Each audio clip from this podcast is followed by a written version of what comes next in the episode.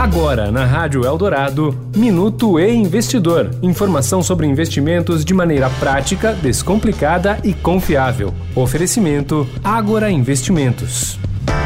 O preço do arroz deve continuar em alta em 2023, seguindo o cenário observado no segundo semestre de 2022, conforme indica o Centro de Estudos Avançados em Economia Aplicada da Escola Superior de Agricultura Luiz de Queiroz, da USP. A organização informa que o Brasil pode colher a safra mais baixa em 21 anos. Entre os fatores que explicam a previsão negativa estão a redução da área destinada à cultura de arroz e o clima seco em partes da região sul, o que pode levar a colheita para o menor volume do século. Segundo o Índice Nacional de Preços ao Consumidor Amplo, o IPCA, o preço do arroz subiu mais de 2% nos supermercados do país no acumulado do ano de 2022 até novembro.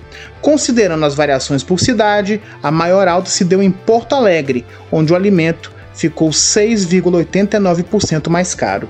Eu sou Renato Vieira, editor do e Investidor. Até a próxima. Você ouviu o Minuto e Investidor. Informação confiável para investir bem. Oferecimento Agora Investimentos.